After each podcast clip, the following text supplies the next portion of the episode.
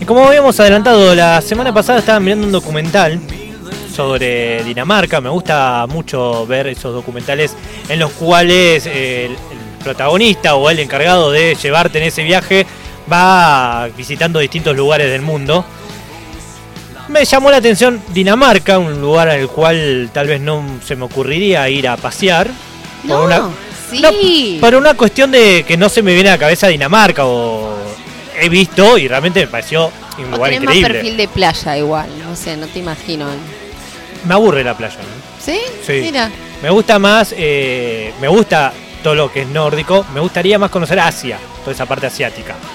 Ahí va. Eh, Cuidado, no vaya a ser que te linchen como los chilenos de la noticia de acá atrás. noticia vieja, ¿viste? Eh, sí.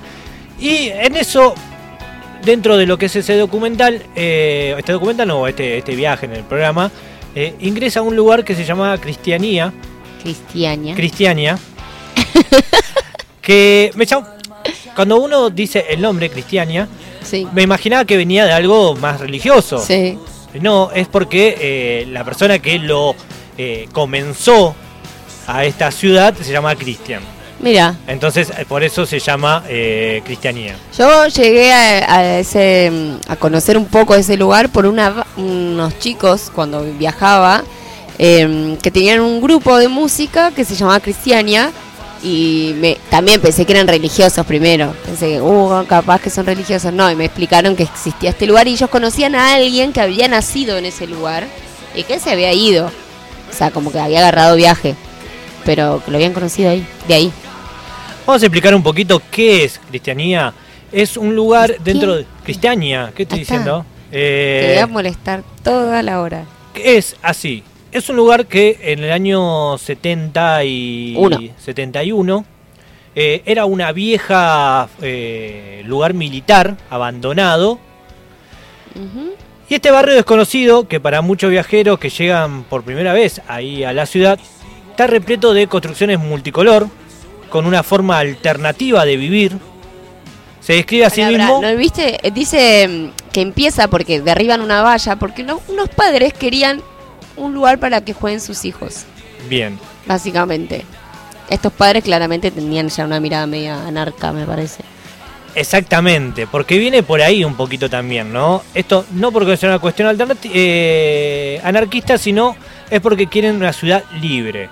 Están dentro de Dinamarca, pero este lugar no se rige bajo las leyes de Dinamarca, que es el país que lo rodea, podría decirse. De hecho, algo muy gracioso que pasa con esta ciudad es que cuando vos te vas, te despide, ¿viste? Cuando vos salís de un lugar que, Sí. que te despiden, que dice, estás ingresando nuevamente a la Unión Europea. ¿No? O sea, como que O sea, ni ellos... siquiera son parte de la Unión Europea. Exactamente, como que escapan a ellos. Eh, levantadas a partir de todo tipo de materiales reciclados, sus extravagantes casas constatan con el soberbio y minimalista estilo danés. ¿Sabías ¿no? que las casas de, de esta tierra libre eh, no son de las personas que las habitan, sino que son de un colectivo, el colectivo de Cristania, eh, y no pueden venderse de manera individual.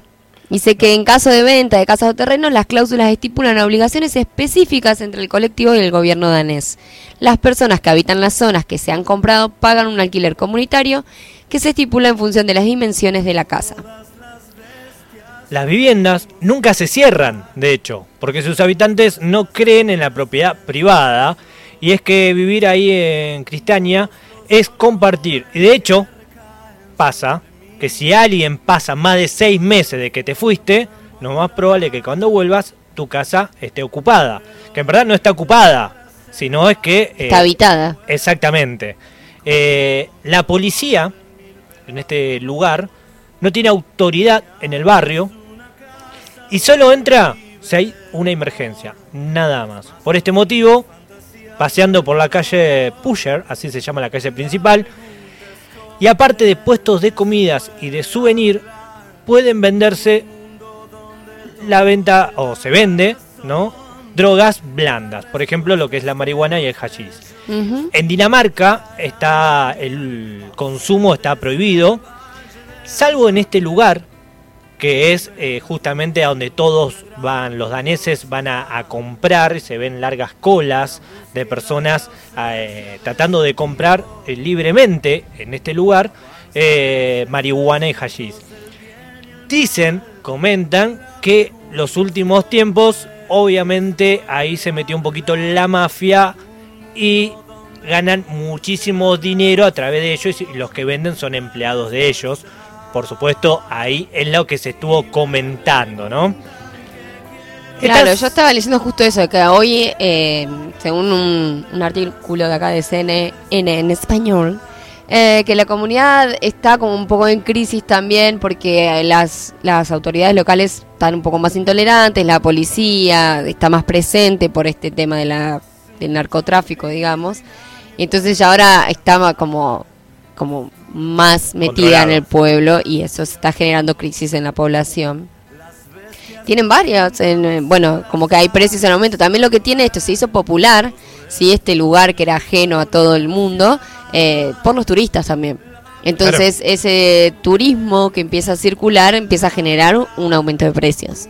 Que si antes era el lugar más barato, ahora es como que empieza a escalar. Claro, eh, Dinamarca es un país caro para lo que es el turismo, para lo que es el consumo. eh, y este lugar lo que tenía en su calle principal, tenía muchos restaurantes, muchos puestos de comida, en el cual hacía de que los precios estén o estaban, oscilaban a un 50% menos que comer en otro lado. Entonces, eh, durante la temporada de verano, la gente iba mucho y concurría mucho más allá de lo que era la venta de hashish, ¿no? Sí. Actualmente eh, congrega una población de unas mil personas, procedente de diversas partes del mundo, en una extensión de 34 hectáreas. 34 hectáreas es un montón. La verdad, hay un pequeño lago dentro de lo que es la ciudad. eh, en esas casas que están ahí rodeando el lago, por ahí están los primeros, eh, las primeras personas que se instalaron ahí. También estuve mirando, eh, hay también muchos centros culturales Sí. Y por ejemplo, no es menor, dentro de esos centros culturales, bares, centros culturales, eh, tocaron eh, los Rolling Stones y tocó David Bowie y Bob Dylan. Por ejemplo, ellos se jactan ¿Ya de... siendo populares o año- cuando recién arrancaban? No, año 2000, año Ah, ok. 99, año 90. Cuando iban a Dinamarca, todo el mundo, obviamente, yo calculo que debe ser una visita que tenés que hacer sí o sí si vas a Dinamarca, tenés que pasar por ahí, no te queda Calculo otra. que sí. Por la curiosidad, tiene su propia bandera. Sí, la vi, tiene el escudo que es, es una bandera roja con tres puntitos amarillos. Como un. Sí. Parece como un bloqui. Claro, un exactamente. bloqui mirado desde arriba, Exacto. básicamente. Eh, ellos, basándose en la autogestión, el núcleo se sostiene a partir de placas solares y otros elementos, porque es un lugar donde no hay electricidad y donde no hay gas. Ah, es mira. todo a base de energías renovables y energía eh, solar. Vos sabías que no tenía, no tienen muchas eh, reglas, pero que sí necesitaban permisos, o sea, vos tenés que pedir un permiso para poner una bicicleta enfrente a su, a su casa. No, no sabía. Eso lo cuenta un antiguo poblador de, de Cristaña. Ay, me lo pegaste, Cristaña. Eh, que bueno, como que eso, no, no, ahora necesitan pedir permisos que antes no, no, se- no pedían permiso para nada. Pero ahora pedían permiso para poner una bici.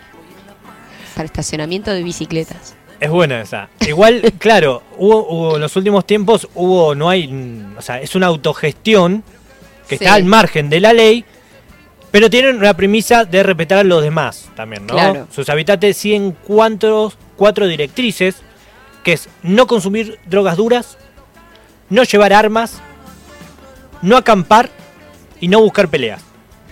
Si vos cumplís esas cuatro cosas, está todo bien, güey. Podés venir, está todo bien, querés vivir acá, tenés que respetar. Hay un pequeño impuesto que, que pagan para mantener muchas de las cuestiones. y mira esto sobre el tema de las drogas, volviendo A al ver. narcotráfico. Dice, los vendedores de droga aparentemente han establecido un sofisticado sistema de vigilancia para eva- evadir los arrestos. Apa. Cuando los centinelas emiten una llamada de advertencia, los puestos emergentes de marihuana y hachís colapsan y desaparecen antes de que una sola bota de la policía entre en la calle Pusher, que es la calle donde están todos los que venden marihuana y hachís. la policía siempre ha odiado a Cristaña, pero algunos de los policías aman a Cristaña porque tienen un cambio de entrenamiento único, dice Claro. Lick, con una gran sonrisa este antiguo poblador. Eh, La ciudad promueve la igualdad, otorgando la misma importancia a cualquier individuo y a la ecología, comiendo solo lo que ellos mismos cultivan o crían. Además, situada cerca del lugar donde nació la famosa Carlsberg, andás a saber quién era. Ahora, ellos tienen su propia marca de cerveza ecológica. No sé cómo será una cerveza ¿Qué quiere ecológica. decir ecológica? Sí, no sé cómo sería una cerveza ecológica. No te voy a decir el nombre porque creo que no me saldría. Porque Lo que pasa es que me imagino que si no tienen gas o conexión a gas, capaz que es todo el proceso de, de cocinado se hace a leña, se, hace- se haga todo muchísimo más artesanal, tal vez. será una cuestión así. Eh, no te digo el nombre porque de por sí, recordemos, Dinamarca tiene el, el danés, Sí. tiene tres letras que no tiene el idioma que nosotros Sí. estamos acostumbrados. Por ejemplo, la O que tiene como un palito, las otras dos letras más que ahora no, no recuerdo, entonces Sí. no, me, no me sale eh, el nombre de la cerveza que tienen. Sus calles no están asfaltadas, de hecho no se puede circular en vehículo, solamente en bicicletas. Mira, Eh, unos transportes que han sido adaptados por los cristianistas, eh, dando lugar a las famosas Christiania Bikes, bikes ¿no? Una bicicleta con una cesta de madera en la parte delantera, usada en todo el país para transportar a los niños. ah, mira. Sí, leí bastante eso sobre las bicicletas. Es como que le dan mucha mucha información sobre las bicis en este lugar, Sí, ¿no? Eh, es importante, por supuesto, y es considerado un territorio fuera de la Unión Europea. De hecho, como te decía antes, en su salida se despide al visitante con un mensaje escrito en inglés. Eh, tú estás eh, ahora entrando a la Unión Europea. Y aunque por ahora el barrio resiste, está permanentemente en el punto de mira del gobierno, por supuesto, más que nada por el Sí. tema de las drogas. Y en cualquier momento podría ser desmantelado, es lo que eh, dice esta información que Y acá hay uno que 2020. dice, un residente de 44 años, Emerick Warburg, dice, el turismo está matando a Cristania. Mirá, Eh, sí, parece que está bastante enojado. La gran cantidad de turismo y no querer aprender, sino que solo necesitan tener un fondo diferente para tu selfie, mata el entorno. exactamente. Es verdad que también es muy colorido, yo lo que estuve pudiendo ver, tiene mucho arte dentro de lo que son sus casas, eh, la- son las, los distintos grafitis, lo que son las distintas pinturas, tiene un, un lugar de skate muy importante en el que van gente o personas que no solamente viven en este lugar. Eh, Claro. Es muy interesante, pero a la vez decís, bueno, a ver, eh, es muy abierto mentalmente el gobierno danés también para permitir eh, una ciudad dentro o que se rijan por sus propias eh, normas, pero a la vez también es muy revolucionario de parte de la ciudad poder imponer eso. Claro, este, este mm, residente de, de la comunidad decía que no es que nació como, como una rebelión hippie o una cosa así como antisistema, sino que era un- eh, una rebelión contra un sistema eh, burocrático autoritario también. Se ve que también el acceso tal vez a la tierra tendrá también su complejidad como lo tiene en todos lados y esto fue como una búsqueda de de poder tener algo donde construir y bueno y donde tener su propia regla no pero bueno este el estado creo que los daneses son en eso tranquilos no no puedes generar una guerra civil contra los cristianos. Exactamente. se va a ver- se va a leer mal donde sea. No, y aparte, eh, desde la mirada gubernamental en su momento, cuando los eh, cuando las personas empezaron a tomar este lugar, eh, sí fue una mirada de, bueno, son unos hippies ocupas que quieren encontrar un lugar de armonía para estar tranquilos, hasta que se terminó convirtiendo en una, una ciudad con sus propias leyes. acá hay una chica que tiene un blog que dice que viajó y que estuvo dice que si bien no hay normas pero una muy importante hay, hay normas no y que es que no fotos que no puedes sacar fotos Yo- Dice, lo mejor que puedes hacer es guardar tu teléfono en el bolsillo y dejar la cámara de fotos dentro de la mochila. Se han dado de casos de turistas a los que le han llegado a agredir por no cumplir esta regla. Eh, lo que yo estuve viendo es que no se pueden sacar fotos dentro de la calle a donde se vende eh, Ah, marihuana y hashish. Dentro Claro. de lo que es el barrio se puede filmar. Ahí es como la previsión más estricta, dice ella, pero Claro. en realidad parece que es algo como... Capaz que si vienen estos residentes que están enojados con el turista y...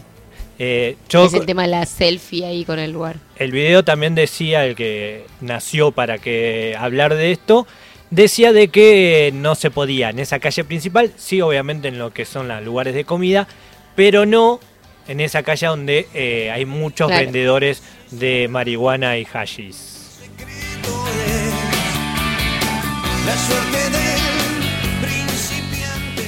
¿Vos vivirías en un lugar así? Porque tenemos mu- el concepto nuestro de la propiedad privada está muy instalado ya. Eh, a ver, del nuestro. De la gran No, yo no mayoría tengo mundo. propiedad, así que No, no, pero el concepto de propiedad privada eh, mundialmente ya está instalado en 99,8% del Yo mundo. creo que sí, que, que uno viviría, pro- probaría y ahí ves si, si va o no va la, la cosa. El tema de, de una...